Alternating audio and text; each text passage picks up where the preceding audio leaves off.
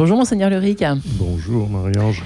Ravi de vous retrouver en ce samedi matin autour euh, eh bien, euh, d'un sujet dont il faut se méfier parce que parfois c'est vrai que les chiffres euh, peuvent un peu mentir, mais quand même, IFOP pour le MOOC Mission estime que 7 baptisés sur 10 se disent catholiques, mais seulement 3% se disent pratiquants réguliers. D'abord, est-ce que ça vous surprend ou pas vraiment? Non, ça ne me surprend pas parce que je sais bien que quand je vais euh, dans les églises, dans les paroisses, depuis un certain nombre d'années, le rapport euh, du nombre de gens qu'on trouve à la messe avec euh, la population environnante ben, est de cet ordre-là. Voilà. Donc on n'est pas tout à fait surpris. 3%, c'est le chiffre des pratiquants très réguliers. Qui voient la messe le dimanche. Voilà, très réguliers.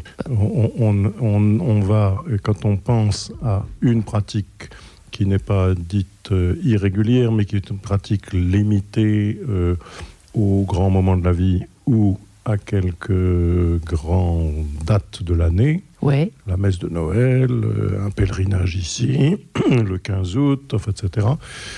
donc c'est 28% si j'ai bonne mémoire, dans cette euh, enquête.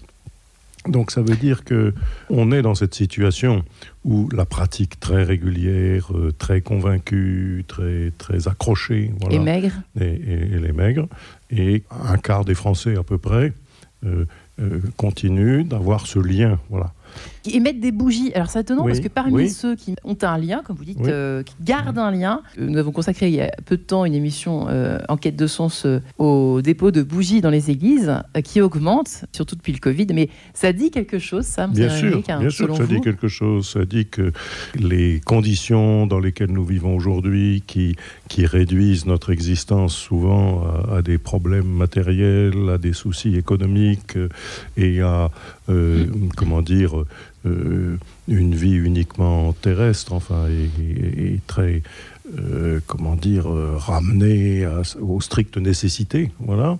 Mais ça ne suffit pas mhm. à, un certain nombre. Alors, je veux dire, pour ce qui est de la foi chrétienne, cela se traduit de cette façon. Dans les églises, on va marquer sa présence par cette euh, flamme. D'abord, euh, la flamme, euh, c'est la lumière de la vie, et puis d'autre part, c'est quelque chose qui va durer après, après que je serai parti de l'Église, que j'aurai quitté ce lieu.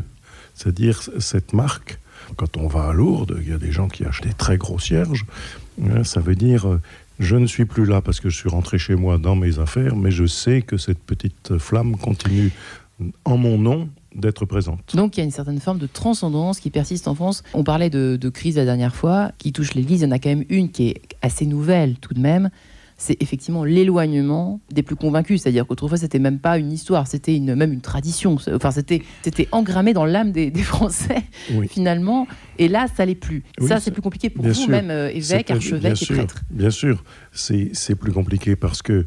Euh, mais c'était d'une certaine façon prévisible. Quand il y a une érosion sur 25 ans, à la génération suivante, euh, l'érosion est au carré, c'est-à-dire que euh, la nouvelle génération qui naît d'une génération qui peu à peu a perdu le lien, euh, la nouvelle génération n'a plus ce lien. Et, donc, comment dire, le, décrochage est forcément rapide. C'est-à-dire depuis, depuis qu'on a constaté cette érosion qui a commencé euh, grosso modo euh, vers 1930, qui a été très lente d'abord. Puis, dans les années 50-60, on a franchi une, euh, un seuil, puisque c'était la génération suivante. Et puis, dans les années 80-90, on a franchi un deuxième seuil, c'était la génération suivante. Et on est à la troisième ou quatrième génération. Donc, forcément, le décrochage. Mm. Je, je dis souvent cela à des jeunes que je rencontre. Euh, quand j'ai grandi, moi, je rencontrais beaucoup de prêtres autour de moi, de religieux, de religieuses, et, il y en avait tout partout. Il y en avait à l'école, il y en avait euh, au scout, il y en avait à la paroisse, il y en avait, etc. Bon, et, l'érosion dont je parle, euh, qui, a, qui a été sensible sur les vocations de prêtres, elle fait qu'aujourd'hui, un jeune, il a peu d'occasions de rencontrer un homme ou une femme de religion, entre guillemets, et, de religion catholique. peu d'occasions. Et, donc, forcément, le lien se, défait. Alors, ça, donne une, ça donne, je veux dire, une nouvelle figure à ce que nous appelons la mission. Ça veut dire bien sûr, ça nous, impose de vivre, enfin ça nous impose, ça nous, ça nous invite à chercher de nouvelles façons d'être en lien avec le monde dans lequel nous sommes et à ne pas nous fermer sur nous-mêmes en disant nous sommes détenteurs d'une vérité, euh, nous la gardons, nous la protégeons, et il n'y a que nous qui la comprenons. C'est évidemment une attitude qui ne convient pas. Et, comment faire pour que euh, des personnes puissent entrer un peu dans, le désir de vivre euh, en relation avec, avec Dieu, c'est évidemment de participer d'une façon ou d'une autre à ce qui se passe dans la vie de notre monde et créer des occasions de rencontres, euh, et pas forcément sur la question de, de la foi en Dieu, pas forcément comme ça de but en blanc, mhm. mais, mais sur la rencontre avec les autres, sur la capacité de, de participer avec eux à des actions. Par exemple, c'est le premier, la première chose à laquelle on pense, des actions de solidarité dans le monde euh, difficile où, où on vit et où il y a beaucoup de gens qui sont laissés pour compte et où il y a beaucoup de générosité. Donc, être avec des personnes qui éprouve de la générosité dans les situations difficiles de la vie, c'est un lieu de rencontre pour des chrétiens avec d'autres. Et même souvent, euh, des, prêtres me disent que les deuils, les enterrements étaient aussi régulièrement l'occasion de conversion. Sûr, Beaucoup plus que le baptême.